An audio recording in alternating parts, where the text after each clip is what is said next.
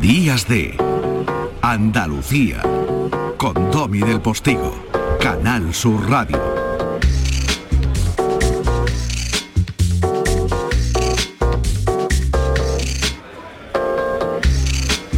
Y aquí estamos en esta segunda hora que evidentemente no tendría el más mínimo sentido si no fuera porque tú nos estás acompañando del otro lado de la radio pública de Andalucía, de Canal Sur. Familia, muchísimas gracias por estar ahí, niño, niña. Gracias por estar ahí, señor, señora.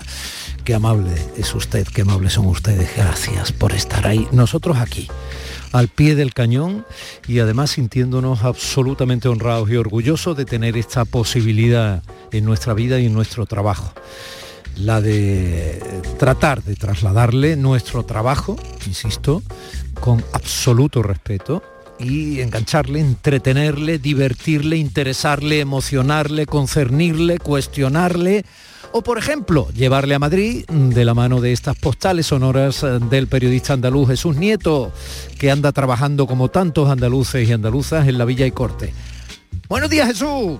Querido Domi, te escribo emocionado en el crisol de recuerdos que me deja esta Semana Santa está, entre otros, de la vuelta al hogar materno, el de la salida de la aspiración del Cristo de, de Benjure después de, patearme para un reportaje, eh, el Madrid de Benjure, el Madrid de las estatuas del gran escultor valenciano. Y creo que hoy, domingo de resurrección, toca hablar de la, emoción y de, la fe, que, que en mi caso he vivido con el corazón pero también con el cuerpo partido entre, entre Madrid y, Málaga. Este año mi hermana, por motivos matrimoniales, no me ha podido llevar a Sevilla a ver a mi San Gonzalo, a Triana y verlo trianear, pero ese déficit de pasión lo equilibré viendo yo por primera vez al Cristo de Medina Celi en Madrid ser portado a la manera malagueña y allí lo vi en esa rosa de los vientos que es la puerta del Congreso de los Diputados, el final de la carrera de San Jerónimo. Se movió un aire, se movió un aire allí y dije yo, mira que igual empiezo a oler a, a mar, a brea, a Málaga. Ha llovido esta Semana Santa, evidentemente, claro que ha llovido, pero después de las lágrimas de los cofrades hay algo más importante. Hemos vuelto a la calle. Tengo por ahí dicho que Dios no es solo consuelo, que también es disfrute. Y entre el rezo, entre el recuerdo de los tantos idos, ha salido también la esperanza. Se ha filtrado el incienso entre las mascarillas de los hombres de trono y de los costaleros. Y el cielo, por fin, ha permitido que volvamos a la calle, a la calle, insisto, a la calle a esa calle que tuvimos tan vetada en las nueve capitales de Andalucía. Un abrazo emocionado y cofrade de aquí de tu amigo Jesús. Amaneció sin querer y con la luz fuimos dos sombras. Amaneció sin querer y con la luz lo vimos claro.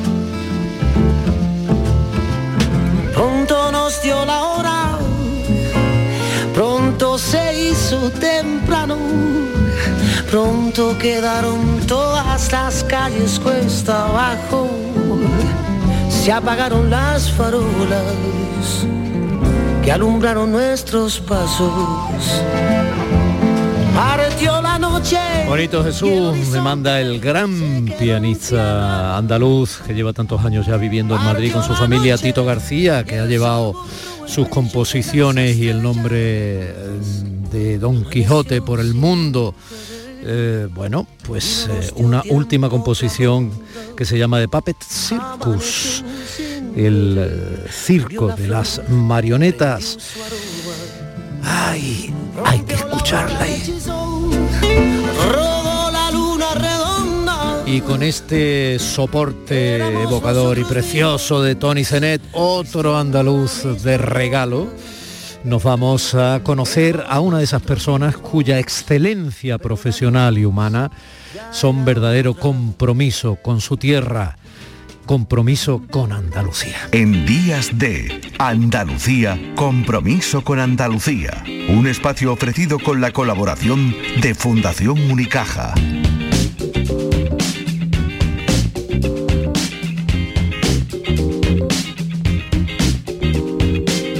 Fernando Navarro, Granada, 1980. Como guionista de cine ha colaborado, entre otros, con cineastas como Alex de la Iglesia, Rodrigo Cortés, Paco Plaza, Jonás Trueba, Jaume Balagueró. Ha sido dos veces nominado a los Goya en las categorías de Mejor Guión Original y Mejor Guión Adaptado. Entre su filmografía destacan Toro, Verónica, Cosmética del Enemigo, qué pedazo de título. Su último guion hasta la fecha es Bajo Cero. La película de Netflix, el bombazo de Netflix. Pero bueno, Fernando, pero yo no me he traído una chaqueta. el chaqueta, me acabo de acordar del cantado el chaqueta. Y eso que solo está a la mitad de, de las cosas, porque solo digo las buenas. La otra, de la otra ni me quiero acordar, es como Cervantes. Pero sí, la verdad es que he trabajado intensamente eh, desde que empecé en este oficio y, con gente de, bueno, con directores bastante prestigiosos, bastante majos, buenos amigos y haciendo pelis que yo creo que estamos muy contentos y orgullosos. Todo. Y ver cómo actores mega universales eh, dicen cosas por su boca que has escrito tú. Sí, sobre todo eh, eso, me acuerdo de Pepe Sacristán, de Luis Tosar, de Mario, de Ingrid García Johnson, a la que nos hemos cruzado hace un ratito, de y Manuel Arias, de, o sea, la verdad es que, bueno, Javi Gutiérrez, Carrelejal, de tener actores así diciendo tu frase y actrices es siempre un orgullo, ¿no? Y es verdad que todo suena mejor. Bueno, hay internacionales, porque yo sé que andas ahora con un negro en Suecia, digo una historia muy negra, ¿no? porque decir que andas con un negro en Suecia suena como mucho psicodélico sexual, eres miembro del Writers Guild of America y has impartido talleres de escritura creativa en la Universidad de Siracusa y en Le Moyne College, ambos en Nueva York. Bueno, tío, si yo venía a hacerte una entrevistilla para decirte que me ha dicho Chani Rodríguez que tu novela Malaventura, bueno, ese conjunto de relatos que son como un western en Andalucía, son la leche. Pues me alegro que Chani te lo haya dicho, la verdad es que sí, estoy aquí hablando de como Paco Umbral de mi libro porque hacía tiempo que llevaba dándole vuelta la idea de escribir un, una especie de novela de relatos, de como un cruce de historia y sí, estamos aquí hablando de esto y no de nuestro trabajo como guionistas, que al final yo creo que son un poco el mismo trabajo incluso.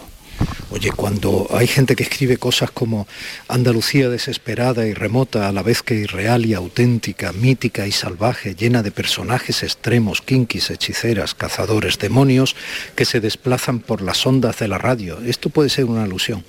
Mercenarios de buen corazón o niños que maldicen a todo un pueblo. Chiquillo, ¿Qué sientes? Pues mira, ha salido el libro así de intenso. Es verdad que es un libro que habla de una Andalucía en la que yo creo que es una Andalucía que no existe, pero que es la que a mí me gusta que pensar que existe, que está en la que se mezcla la realidad, la ficción, los personajes reales, la magia, la, eso, los kinky y, las brujas, ¿no? Y el libro está lleno de eso, de brujas, de hechiceros, de esa cosa remota y, real y casi como un espacio literario más que un espacio real basado en sitios que existen en la realidad. Es una especie de eso, en una Andalucía extraña la que me estoy inventando. La edición que yo he visto de Impedimenta es, es, muy bonita. Es muy inquietante esa serpiente de lengua bífida como todas, pero además con dos cabezas, o sea, como si tuviera cuatro lenguas. Chiquillo. Pues mira, esa es un poco la ilustración que es de Jessica Rooks, que es una ilustradora de Nashville, Tennessee, eh, que primero consigue hermanar los dos sures, que son los sur, el sur de los Estados Unidos y el sur de, España o de Europa, en este caso Andalucía, que son los dos espacios mentales donde, donde se hermanan esas dos, ¿no? el referente del western y el referente del, romancero gitano y todo eso se encuentra. Y por otro lado, la novela va sobre el amor y sobre la muerte, de ahí esa serpiente bífida de la portada, que están unidas y no se pueden separar. En, el libro, desde luego. No, no, un poco no, pero ya conociendo que es de Tennessee, pues el bourbon hace su daño en su cosa, ¿no? Háblame de una mujer barbera atrapada en una reyerta. Pues uno de los relatos del libro, como son eh, un, caleidoscopio de historia, una especie de, eso, de historias que se cruzan, de personajes así como muy extremos, y la historia de la barbera, que es una de las más queridas porque es una pobre mujer que, tiene una barbería en un pueblo perdido de esta Andalucía inventada y la pobre se encuentra en la lucha de dos, entre dos hombres osos de estos gigantes que no responden y como muchas de las mujeres del libro, es víctima de la violencia, digamos, masculina indiscriminada. Los niños, los animales son los que sufren sobre todo la violencia del hombre en el libro, en el que yo siempre he dicho que es como un libro de terror, pero donde los monstruos son seres humanos o personas. Pero también hombres, porque háblame del cruel linchamiento de un legendario bandolero. Sí, el Dieguico el Morato, que es otro de los personajes. Eh, muchos de los cuentos y de los relatos parten de esta cosa que me gusta a mí del narrador no fiable, esa cosa de de me dicen que dijeron, que dijo, me contaron que una vez llegó, entonces esa idea de leyendas de posible gente a la que le pasó algo y que los niños ves, mm, te cuentan, ayer mataron a este muchacho aquí, ¿por qué? No lo sabemos, ¿no? Esa cosa del linchamiento, que ya digo, no pasan, pero en el mundo real, no estamos creando una idea de una Andalucía en la que linchan a la gente, sino en este imaginario de mundo salvaje en el que los niños son víctimas de violencias como la del Teddy y Colmorato, que es uno de los personajes más queridos del libro, yo creo. Esto es carne de cine total, ¿eh? o sea, hay una misteriosa matanza en una fonda en la que el único testigo es un borriquillo. Sí, he usado a los animales como los niños, como testigos de la violencia moral, o sea, es decir, mirada a morales hacia la violencia en la que no entran a valorar lo que ha pasado y en esa fonda donde entra este, este asesino que se desplaza a través de la onda de la radio, ya que estamos en la radio, que a mí me gustaba mucho esa idea ¿no? de, demonio electromagnético y hay una matanza en un sitio que ha, que ha hecho este, esta criatura, no vamos a desvelar por qué, y el único testigo, el único que ha quedado vivo ahí es ese pobre burrico, como mucho, ¿no? yo paseo mucho por Andalucía, en muchísimos sitios veo un burro amarrado y te preguntas qué habrá visto este burrico, qué habrá, ¿no? de qué habrá sido testigo, qué, qué le pasará por la cabeza al burrico este, ¿no? ¿Cómo se te nota, eh? La granada del alma, burrico, burrico, que no. Bueno, es que el libro no me atrevería a decir homenaje ni reivindicación porque no eran ninguna de las dos cosas que sí era, pero sí que habla de una manera natural, que es la manera en la que hablo yo, que, que estos diminutivos y estas abreviaciones y estas interjecciones de mi tierra, de la que mira que llevo intentando huir tiempo y no hay manera. ¿Cómo se van a enamorar un vidente y un forajido, Fernando. Pues eso es lo que te decía de la serpiente de dos cabezas, la fatalidad ¿no? de, la, de una mujer que le lee la, mano a un pobre hombre que anda por ahí saltando camino y acaba viendo que van a estar juntos y que hay un destino que lo une que de nuevo está asociado a la muerte. Yo lo siento porque el que se acerque al libro verá que muere hasta el apuntado, pero no quedaba otra. Es que era, entraban por ahí y conforme entra mueren fantasmas y esos fantasmas que son capaces de venir a vengarse y todo eso? Pues mira, es que el libro sobre todo es un libro de fantasmas. Yo lo había hecho, yo escribo terror, como ya hemos hablado antes, yo escribo cine de terror sobre todo. Hecho por eso la película en parte de, Paco Plaza o de Jaume Balaguerón. Sí, por eso las películas, Verónica. Plaza era Verónica, sí. Verónica era de mucho cague. Era de mucho cague. A mí es lo que más me gusta, hacer que la gente se asuste y al final... Te notas, en la mirada. He hecho un libro en el que intentaba estar cerca del, de la literatura de terror y al final, aunque empezaba siendo un libro más o menos realista, se han infiltrando los fantasmas y todo lo, digamos, sobrenatural y todo lo esotérico de lo que yo, que es lo que yo creo. Yo creo en, cualquier tipo de energía extraña y de fuerzas sobrenaturales, que es mi día a día. Yo salgo ahora aquí a la, calle, veo estos cielos amarillos y pienso que está lleno de, criaturas. Entonces se han infiltrado en el libro. Probablemente tengas mucha razón y sea sencillamente una cuestión de mirar lo que, lo que mucha gente no ve. Bueno, y esa inundación esa inundación que, se lleva todo por delante, eso es, una metáfora, porque eso de que el río reclame, ¿no? o esos arroyos reclamen su curso original, ¿no? Por encima de cualquier circunstancia, ladrillo o en fin, o, trazo del hombre, ¿no? Que pretenda desdibujarlo. Que aquí, que aquí en Málaga pasa mucho, de hecho. Todo el Mediterráneo, ¿no? Claro. Sí, de alguna manera la, naturaleza en el libro es salvaje, eh, como lo es el amor y como es la muerte, y es destructiva, y entonces avanza sin, sin conocer, ¿no? Avanza de manera, eso, un poco mitológica y un poco salvaje. Y me gustaba mucho esa idea de los pueblos inundados que hay por todos lados por pantanos o por crecidas de ríos. Se habla tanto del pueblo inundado por el pantano como el de la crecida, y sí que creo en esa cosa del agua salvaje que arrasa ¿no? con todo y, que deja, abandona un pueblo y entierra un pueblo y vuelven a ver fantasmas, ¿no? O sea, por eso esa idea, yo creo que está todo interaccionado, ¿no? De los fantasmas del pueblo, los fantasmas de la... Es básicamente esa idea de fantasmas enterrados bajo el agua, ¿no? Bueno, pues que esta mala aventura te traiga muchas buenas aventuras. Pues sí, hasta ahora me la está trayendo estar aquí, por ejemplo, contigo compartiendo un poco el libro, estar con amigos como estuvimos con Pepe Sacristán, que hizo nuestra lectura del libro en Madrid, eh, aquí con Manuel Arias Maldonado en Málaga, voy a estar con Andrea Aguilar en Granada, con John Bilbao, Quique González, o sea, solo compartir con esos amigos con los que voy a presentar los libros. Y el feedback de amigos, básicamente, amigos como vosotros, es lo que yo lo he hecho para eso, en realidad todo lo demás estará feo que se lo diga a mi editor, pero el libro era para los amigos, sobre todo, para compartirlo con ellos. Y si traes mala aventura, pues también la recibiremos. Oye, y el cuento de un guionista internacional que viene de una ciudad aparentemente no famosa en el mundo de Hollywood como Granada, aunque bellísima, embrujadora y obviamente eh, fundamental del patrimonio de la humanidad, que se enamora de una bailadora de flamenco? ¿Quién lo escribe? lo escribe la ciudad, de hecho, porque la ciudad tiene esa cosa trágica también y a la vez intensa, ¿no? Y, realmente Granada yo creo que es la ciudad de la música, eh, no solo del rock, que eso es un poco un cliché, sino Falla, Lorca y sus canciones. Entonces yo creo que el flamenco, eh, que forma parte de mi entorno privado, como has desvelado, eh, tiene algo de, eso. O sea, es como está en nuestro lenguaje, ¿no? Y bueno, ya sabes que estas cosas yo no hablo mucho. pero ¿cómo se llama el personaje? ¿Cómo se llama? El personaje, no, te lo voy a decir. Sí, hombre, era para, hombre, era para dedicarle la entrevista, ¿no? Pero bueno. anda por ahí en los tablados, en los tablados del mundo, dando taconeo. taconeando en el corazón de mi amigo Fernando Navarro, eh, siempre es un placer encontrarse contigo y, es un orgullo que sigas triunfando y con esa calidad y al mismo tiempo con esa sencillez, con esa astucia y con esa progresión. ¿no? Nos vemos en Suecia. exactamente, nos vemos en Estocolmo pronto. Muchas gracias mí por traer y gracias a Primi y tenía muchas ganas de veros y venía a Málaga siempre una alegría sabiendo que estáis por aquí cerca. Es que lo de Primi tiene eso aquel, porque es que entre granadinos, en cierto modo, aunque Primi venga de Linares o de los Jaénes, pero ahí hay, hay una complicidad ahí soterrada que tiene la solidez de, los cimientos de la Alhambra. Y de los bares del rock. Yo creo que une más planta baja, yo creo que planta baja es el, auténtico pulmón cultural de una ciudad durante muchísimos años. O sea que aquí le mandamos recuerdo a nuestros amigos del planta que han unido a tanta gente. ya aprovecho a, los chavales de planta baja, ¿no? Porque estamos en realidad haciendo esa entrevista en una planta baja que no sabemos muy bien si pudiéramos escribirla. Ahí hay un perchero extraño, fantasmal, porque hay muchas perchas, pero no hay nada colgado de las perchas una puerta con unos biombos tipo cocina, entra gente y sale y se mete cosas por la nariz, que no es droga. No, entran productores, yo me he cruzado con un productor con el que tuve, o sea, el que no, no me, hablaba con él, de hecho, este hombre al que he saludado, o sea que ha sido aquí como hostia, que inesperado. O sea que... ¿Cae mal o algo de eso? No, bueno, los productores ya sabemos cómo son. con algunos te llevas bien y con otros te llevas regular. Qué bonito jugar, gracias Fernando. A ti.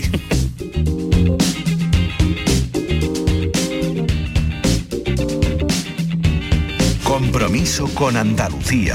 Un espacio ofrecido con la colaboración de Fundación Unicaja, entidad social comprometida con Andalucía.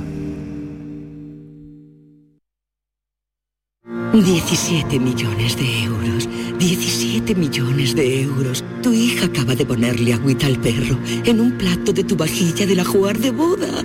Pero piensa en 17 millones de euros.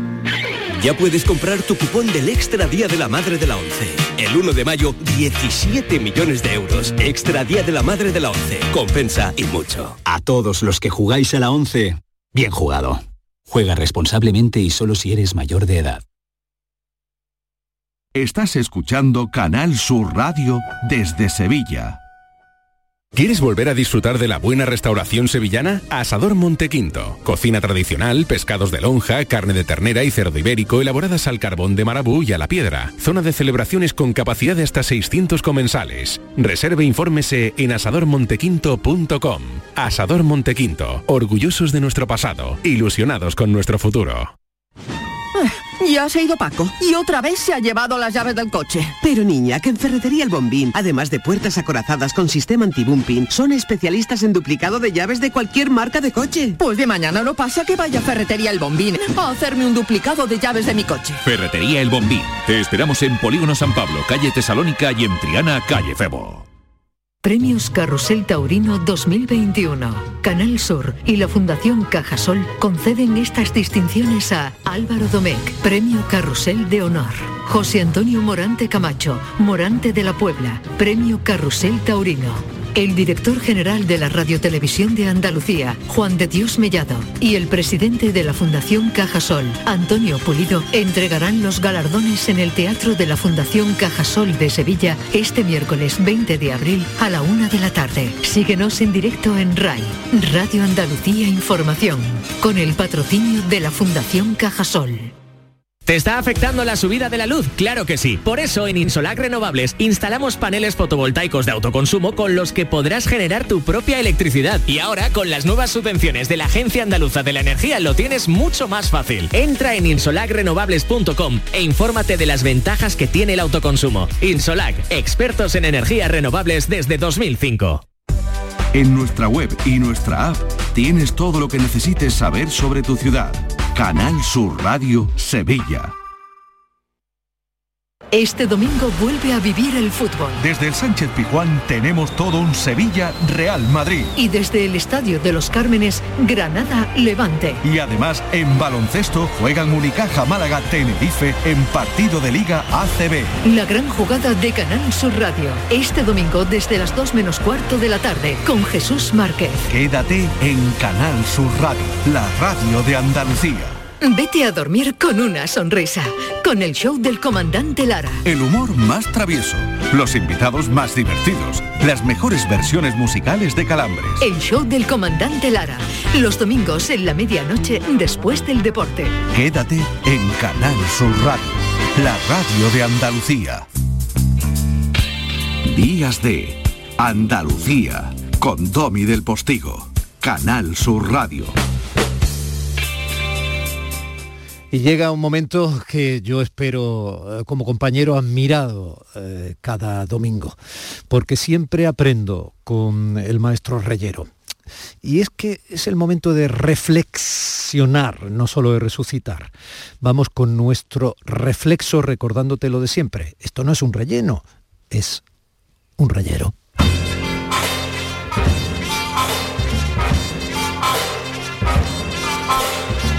Y llega Paco Reyero empeñado en invitarnos a tomarnos una copeta, que es en parte lo que tú vas a hacer esta noche en tu flexo a partir de la una de la madrugada, ¿no? Paco, buenos días. No te recibo, Paco. Probablemente tú me estés hablando a mí, pero yo no te oigo ahora mismo. Vamos a intentar vamos a intentar recuperarte. No porque estés malito, sino recuperarte técnicamente.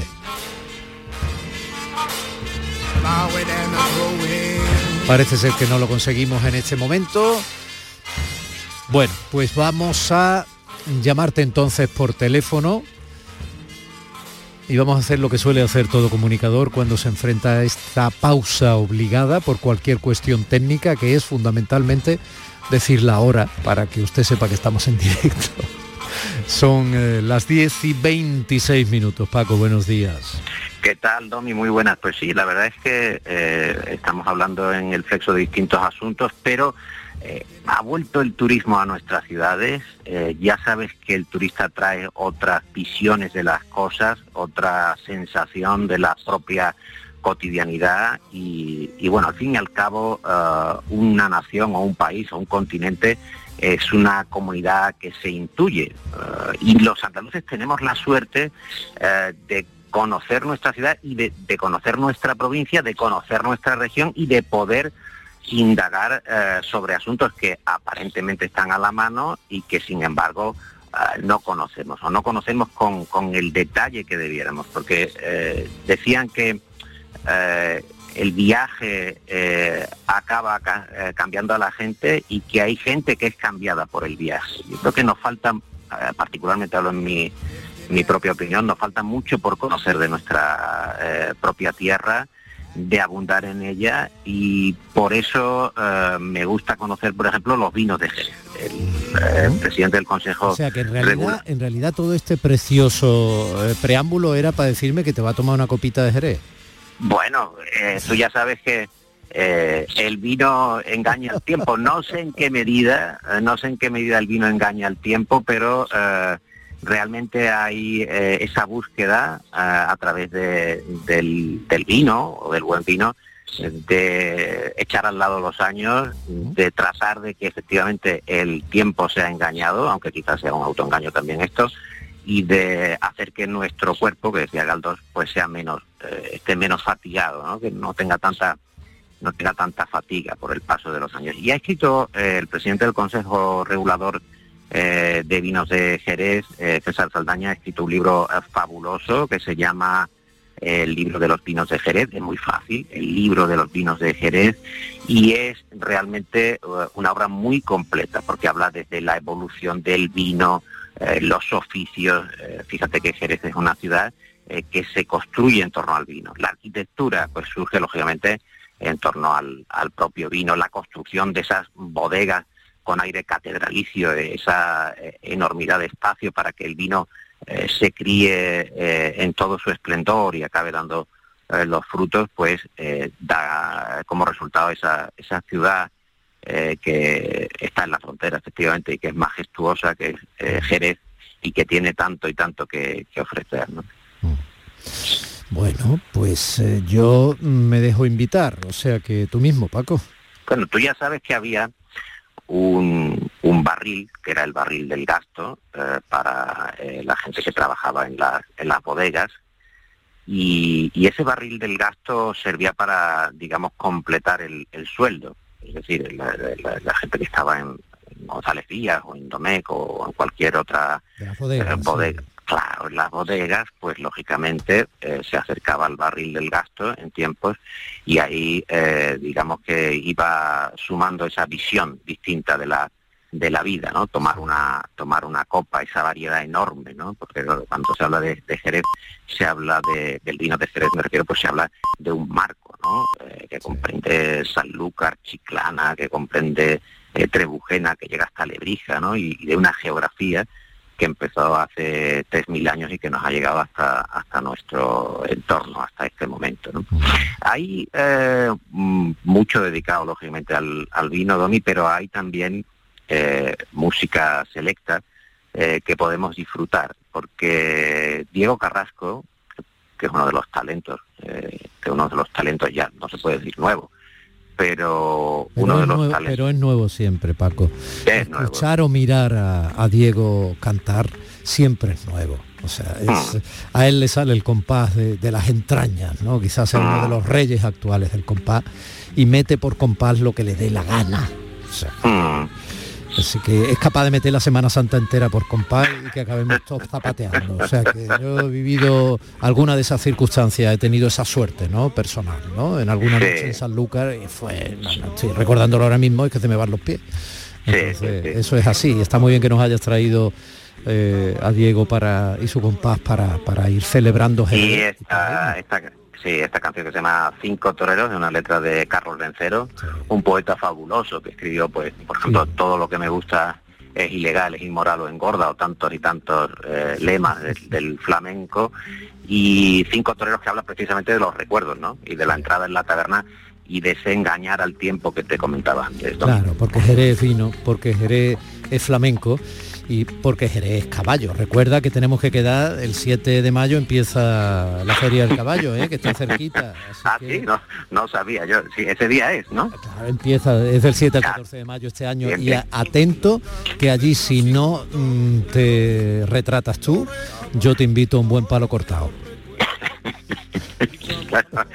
Entonces, del 7 al 14 es la feria. Del 7 al 14. Anótatelo. Del 7 al 14. Aquí no falla ni Dios. Del 7 al 14. Voy a apuntarlo aquí, a ver si se me va a pasar esta fecha y no y no sé exactamente eh, exacta. La primera semana, entrando la primera semana de mayo. Ahí está, ahí está. Recuerda que estamos ya de mediados para adelante de abril, que está ahí enfrente ya, que está ahí. Ya, ya, ya. Pues Resucitaremos tal día como este domingo de hoy ante una copita de vino de Jerez. Un abrazo grande, Paco. Igualmente, que vaya bien.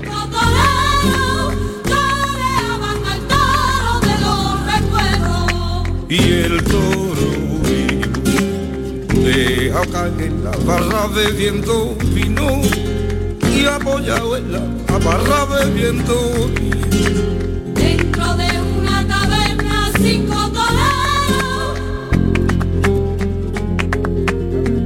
Y es que una taberna puede ser otro ruedo, ¿eh? otro albero, otro coso y a otra cosa. Tostada con aceite y cine.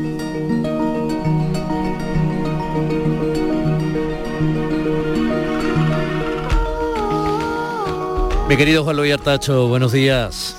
Hola, muy buenos días, Domi. ¿Cómo estamos? Muy bien, resucitando hoy nuestra sección porque volvemos a retomar después de la especialidad en los contenidos que nos supuso que la gran noticia fuera la celebración de la Semana Santa, pues eh, hemos traído una noticia que ha tenido en vilo a gasolineras y gasolineros, a conductores y a conductoras.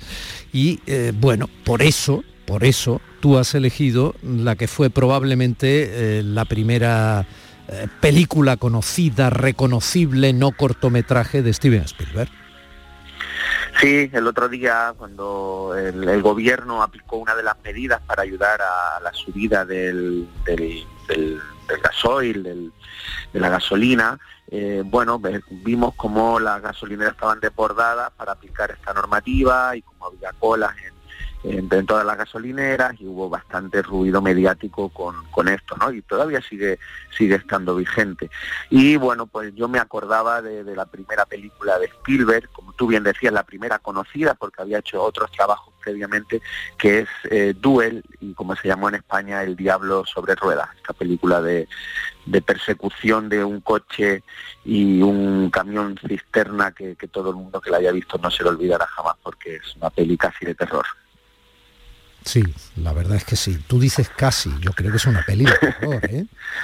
Sí, totalmente, totalmente, porque juega con muchos géneros. Eh, esta película del 71 que le encargan a Spielberg para la- el canal ABC. Esta peli era destinada a la película del fin de semana, de la película de la semana, se llamaba así, y costó 500 mil dólares, que es prácticamente nada. Y Spielberg lo hizo como un ejercicio de estilo y empezó a mezclar todo el cine que llevaba dentro, eh, homenajeando desde el propio Hitchcock, que hay mucho mucho de Hitchcock aquí en este en este telefilm que nace para televisión, como estamos contando, y, y- bueno, empieza a mezclar películas de aventura, sabemos que después hizo Indiana Jones, etcétera, etcétera, aquí también está Tiburón, eh, está un poco todo su cine, toda la esencia de, de saber contar, de saber narrar con de manera trepidante, de manera concisa, llevando la angustia al espectador y tenemos un Spielberg superlativo jovencito, yo creo que tendría unos 24 años, si no recuerdo mal, eh, Domi, me parece, con cuando rodó El Diablo sobre Ruedas.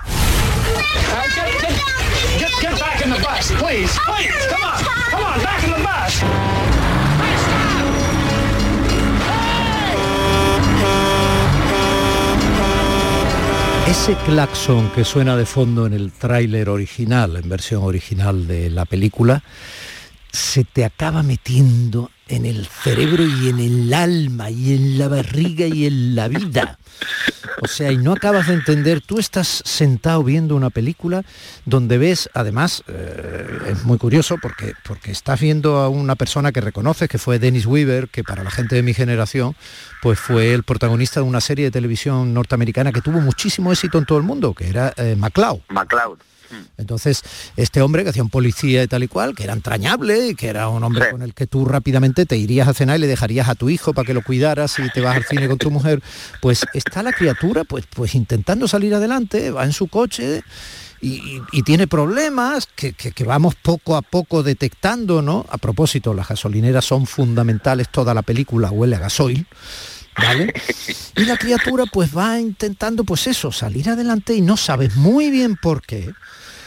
Hay un camión enorme, terrorífico, amenazador, mm, eh, sucio, mal pintado, degradado, eh, mm, que le chorrea aceite, que empieza a convertirse en la presencia más importante y desgraciadamente más recurrente de su vida.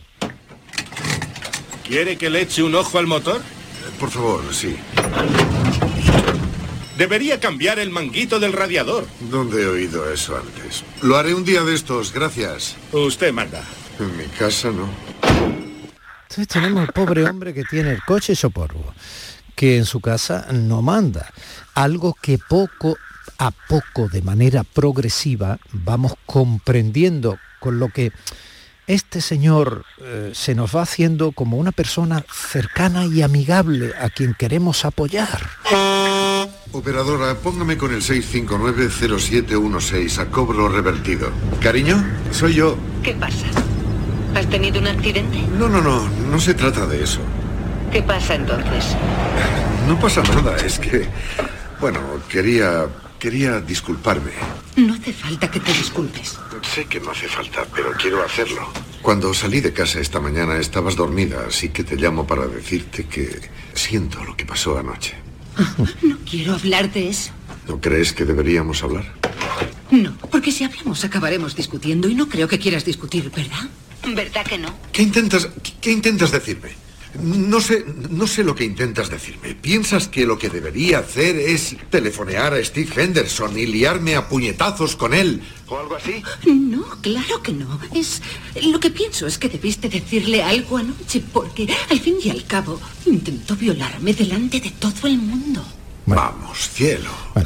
Vamos, cielo. O sea, en este momento, quiero decir, en este momento pegas un salto y tú dices, pero, pero, ¿cómo? O sea, ¿estamos conociendo del todo a esta persona? ¿No la conocemos? Por otro lado, mm, la llamada telefónica, quitando lo de la amenaza de violación del jefe, es una llamada telefónica que probablemente haya tenido el 90% de la humanidad. Sí, primero hay que decir al oyente que no haya visto esta película que eh, eh, habéis hecho un trabajo magnífico buscando los cortes porque no hay más diálogos en toda la película, porque todo lo demás es una persecución de un coche con un camión y todo el sonido que genera eh, esos motores, los ruidos ambientales, pero, pero no hay más diálogos que además no tienen demasiada trascendencia. porque en esta, en esta llamada telefónica que está filmada de una manera, porque yo he visto, vi la película durante estos años, bueno, la pandemia parece que nunca termina, pues en estos años de pandemia, yo recuerdo una noche que, que me puse la peli para ver cómo envejece y no envejece, está cada día más, más fresca, y, y está filmada, esta llamada en el, en el bar, que ves todo lo que está ocurriendo de fondo, porque claro, eh, ese camión va apareciendo de vez en cuando cuando él cree que ya no va a volver, este camión cisterna oxidado y, que nunca, donde nunca vemos al conductor, aparece de nuevo, el, hombre empieza a sudar, empieza a preocuparse de por qué eh, le persigue, porque quiere acabar con su vida y nadie le ayuda, porque claro, cuando cuenta, oye, que este camión me va persiguiendo, nadie le hace caso, piensan que este hombre está loco, que, esa situación no puede darse, ¿no? Entonces va cogiendo una densidad a la película eh, tremenda, sobre todo con la forma de rodarla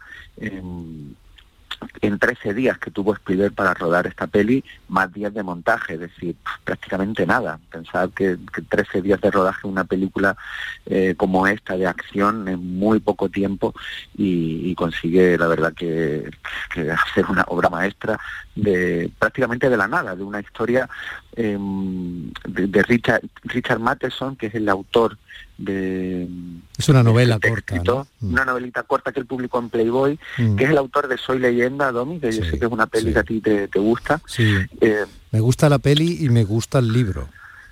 Hmm. Pues, eh, pues el autor es el autor de este, de este, de este relatito corto, como tú dices, de, eh, del Diablo sobre rueda, que es, está basado en una historia personal, una anécdota que le ocurrió a él, que es cuando le de- mm, saca el brazo el, el hombre del camión y le dice adelante, ¿no? Como le permite el, el paso para que lo adelante al coche y cuando está adelantándolo ve cómo viene otro coche y, casi lo, lo arrolla. Y esa circunstancia que a él le ocurre la, la escribe y la secretaria de Spielberg eh, coge este textito de, en el Playboy y se lo lleva y dice aquí tienes una historia por la sencillez eh, y, la, y la fuerza que, que ya, ya denota en, en esta historia. ¿no? Sí. Un Spielberg que recordemos tenía veintitantos años. porque Spielberg nace en el 46 y esta película se estrena en el 71. O sea que, que es curiosísimo que ya ahí manifestara su personalidad cinematográfica con ese pulso tan, tan sólido. ¿no? Tú hablabas de cómo está rodada esa llamada y cómo mientras el hombre va hablando y tal vemos que está pasando fuera. ¿no? Bueno, nunca se sabe. Nunca se sabe. Vas por la vida creyendo que algunas cosas no van a cambiar nunca, como conducir por la carretera sin que alguien intente matarte, y entonces ocurre una estupidez. Durante 20, 25 minutos de tu vida, todas las cuerdas que te han mantenido en pie se cortan de repente y te encuentras ahí, otra vez en la selva. Está bien, chico, ha sido una pesadilla, pero se acabó. Se acabó. Es interesantísima esta, esta especie de monólogo, porque ahí es donde el personaje de alguna forma se convierte, mm, deja de ser una especie de conejo asustado al que están cazando y toma un poco la decisión de decir o, o me dejo cazar o, o aquí peleo por mi vida porque esto ya se ha puesto serio, ¿no? De hecho, incluso tarda muchísimo el personaje en denunciar lo que le está pasando, como si lo que le está pasando no quisiera terminar de creerse. Operadora, Deseo denunciar al conductor de un camión que está poniendo en peligro mi vida. En ese caso tengo que ponerle con la policía, señor. De acuerdo, póngame con la policía. ¿Con qué comisaría quiere hablar? Con la que esté más cerca. ¿Desde qué teléfono llama? El, el número es el 9821. ¿Cómo se llama, señor? David Mann. Deletree, por favor. M-A-N-N, con dos N. Quiero denunciar al conductor de un camión que ha puesto en peligro mi vida. ¿Cómo ha dicho que se llama? David Mann.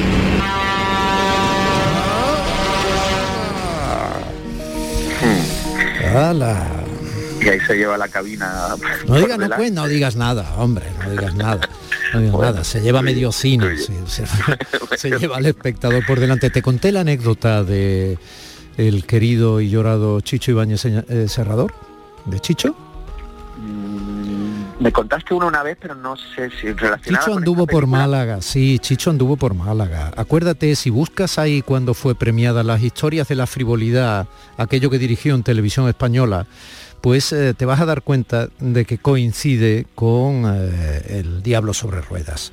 Entonces Chicho contaba que eh, cuando a él le dieron el premio había un chaval con una camisa a cuadros tipo leñador que estaba allí un poco revenido, tal, y él se acercó, chapurreó con él en inglés, ¿qué pasa? Tal, no sé qué, no hombre, no, dice, ah, tú presentabas peli y tal, sí, eh, como es, ¿qué has hecho? ¿Una peli de televisión, una TV movie? Sí, una TV movie y tal, ¿en qué está basada? No sé qué. Bueno, no te preocupes, chico, la próxima vez será, ya verás. Eh, Era Steven Spielberg.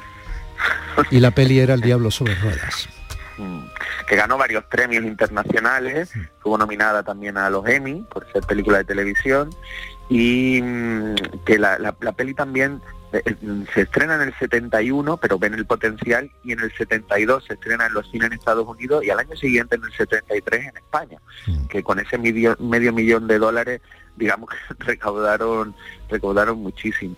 También eh, decir que, que Spielberg tenía esa, esa formación de cultura cinematográfica clásica y no solo estaba presente Hitchcock, sino también, eh, y esto es muy destacable, el cine de Jacques Tourneur, de la mujer pantera, del hombre leopardo, donde hacía la virtud de, de- de tener pocos recursos y entonces siempre el miedo a lo que no se ve. Y por eso aquí este camión donde nunca vemos al conductor. Bueno, ese que- es otro show. Cary Lofting es el actor que hace del conductor. Cary Lofting es el actor menos conocido del mundo en una película, porque solo, solo vemos de él el brazo. Entonces, eh, o en algún caso quizá al borde de las gafas de sol, ¿no? Pero no, no sabemos quién es, no le vemos la cara nunca, lo que es mucho más inquietante todavía, ¿no? Bueno, el reconocimiento del talento de alguien que luego sería historia viva del mejor cine contemporáneo, Steven Spielberg, ¿no? Un verdadero un genio, genio del absoluto. cine absoluto. Querido mío, nos vemos en la gasolinera. Un abrazo muy grande, Dami, ten cuidadito. Ten cuidadito cuando te piten con un claxon. Días de Andalucía con Domi del Postigo, Canal Sur Radio.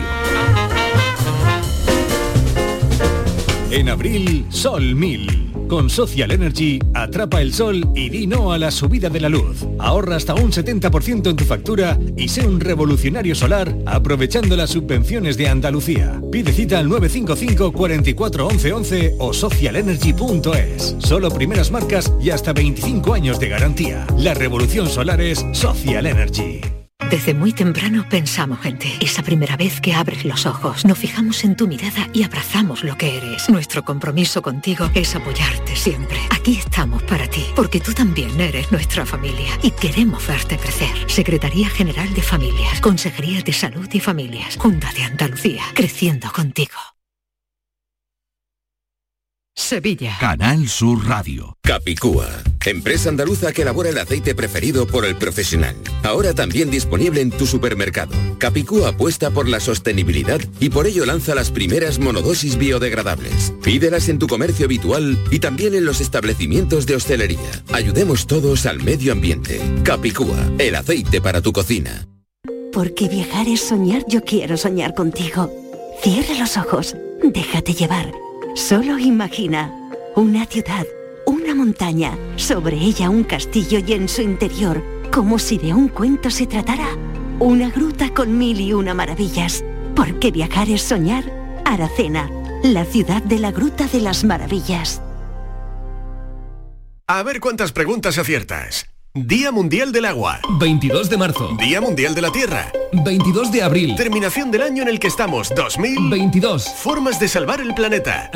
22.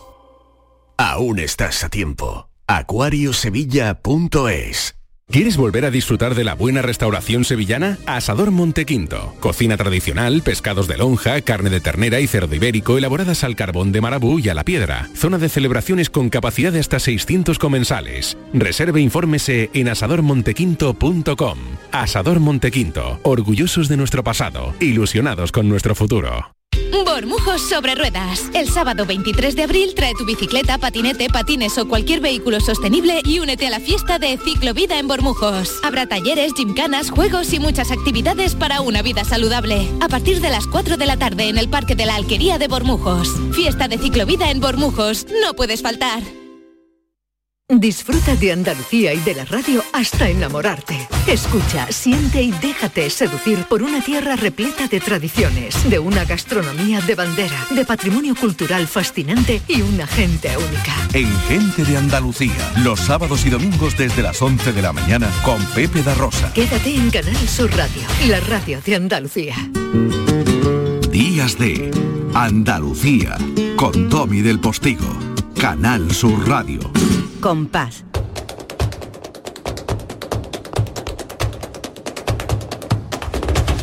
Compás.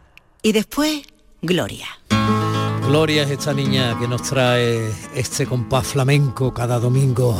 Lourdes, buenos días, cielo. Buenos días, Domi. Además, ayer fue sábado de gloria, mira, nada Claro, mejor traído, ¿eh? Ayer, sábado de gloria. Y ayer gloria. Podemos Hoy decir compás y después resurrección. Vida, celebración. Venga, a vivir, a vivir, a vivir. Así es. Pues nada, yo eh, he pensado que, que una de las parejas icónicas y que nos hablaba de, de esperanza y de vida y de, y de nueva- nuevas oportunidades, pues son sin lugar a dudas Lola y Manuel, ¿no? Una pareja vital y también artística que estuvieron juntos desde 1972 hasta el año 93 y que bueno, pues nos dieron, marcaron también un antes y un después en, en la historia de la música española y del flamenco en concreto, porque ellos venían de familias gitanas muy, muy, de mucha tradición flamenca. Eh, ella es Lole Montoya, su madre es Antonia la Negra, cantaora nacida en Argel, que cantaba por tango y metía unas letritas en árabe maravillosa. Su padre eh, bailaor, Juan Montoya, magnífico bailaor, y Manuel Molina, que también eh, tenía, que había nacido en Ceuta, su familia era de Algeciras y se estableció en Triana, y su padre era un guitarrista flamenco llamado El Encajero, y bueno, pues ahí ellos eh, nacen respirando esa tradición flamenca, respirando eh, pues todo eso, ese flamenco antiguo, ese flamenco familiar que muchas veces hemos hablado de él, ¿no? ¿Sabes Que- cuánto que- te agradezco que contextualices un poco la, la- la sangre artística Claro. de estos dos monstruos? Claro, ellos de Porque repente... yo no había reparado en ello, quiero decir, lo estoy aprendiendo ahora mismo y me ha Sí, resultado muy interesante y creo que condiciona mucho y que explica mucho esa lógica. ¿no? Claro, de repente ellos empiezan a, a ser un poco hijos de su tiempo, sobre todo Manuel, ¿no? Entonces Manuel empieza a dejarse llevar también por las músicas que vienen de fuera, por el rock psicodélico y forma parte de, una banda mítica que es la banda Smash donde él pues se atreve a meter eh, música tradicional flamenca como es el garrotín y bueno fue un pelotazo aquello fue verdaderamente un pelotazo y, y Lole, bueno, Lole siempre había cantado con su familia, cantado y bailado, porque ella primeramente empezó como, como bailadora. Pero de repente pues se, se encuentran, se juntan, son pareja y deciden eh, grabar eh, estas canciones que bueno, durante un tiempo se pensó que eran letras de Manuel Molina, que ha sido también un poeta magnífico, pero no, las letras eran de un poeta bohemio sevillano, Juan Manuel Flores, que, que no querían a suyo. Ahí estamos escuchando el garrotín de Smash. Ole, Zapi.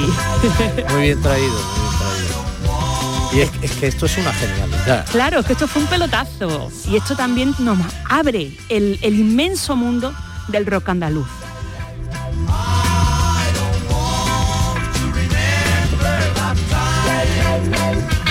Claro, esto está en inglés y de repente entra el garrotín, Manuel Molina con el garrotín, esto el tenía la influencia, es que hubo muy importante la llegada del rock a Sevilla y de todos esos movimientos alternativos Claro. de la base de Morón y de la base de Rota. Exactamente, es que ahí tenían una, una riqueza, un filón magnífico. pelotazo, todo eso. Y luego pues nos aparecen en plena transición con estas letras tan maravillosas, Loli Manuel cantando esto. El sol, joven y fuerte, ha vencido a la luna que se aleja impotente del campo de batalla. Ole. Toma ya. Ay. La luz vence tinieblas por campiñas lejanas. La luz Vence vence tinieblas. tinieblas por campiñas lejanas. O sea, ¿ha existido otra voz como la de Loli? Bueno, además eh, te decía que estas letras se pensaba en un principio que eran de Manuel Molina porque no estaban firmadas, pero no, son de un poeta sevillano, bohemio, Juan Manuel Flores, al que se le reconoció en 2014 eh, editándose una eh, antología poética. Pero es que era un hombre que no tenía nada suyo y que se inspiraba mucho con Lole, era su amiga desde, desde niño y decía que él escribía para la voz de Lole. Y luego pues tenemos que contextualizar estas letras, que nos vienen muy bien hoy porque es resurrección, pero es que estamos hablando de un momento en el que tenía lugar la transición, en el que se abría para los españoles un mundo nuevo, con libertad que hasta entonces no la habían tenido. Entonces todavía se cargaba de mucha más simbología todo, todo esto, ¿no?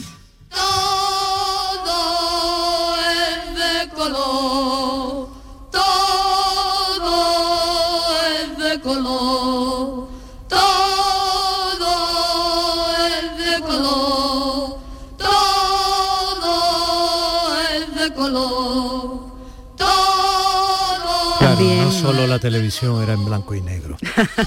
De una dictadura gris pasábamos al arcoíris total de una esperanza Claro. que simbolizaba el Estado de Derecho y la democracia, ¿no? Todo por construir, todo Claro, todo por hacer. Todo. Luego llegaría, pues como siempre ya, la normalización de lo que supone todo esto, ¿no? Claro. Y, con la normalización, pues también las dosis de desencanto, la dosis perfecto no, no Claro, hay nada, nada. claro. es un- pero sin duda alguna, pasar de una dictadura a una democracia, pues obviamente era de 0 a 10. Claro. la comprensión. Y está bien recordarlo porque las democracias no se mantienen solas. No, desde luego. Eh, está bien, está bien recordarlo, porque a veces parece que se nos olvidan algunos pilares básicos y que son los pilares que sustentan lo que tenemos y la libertad que tenemos, de la que gozamos. No la perdamos, señores, que es muy valiosa.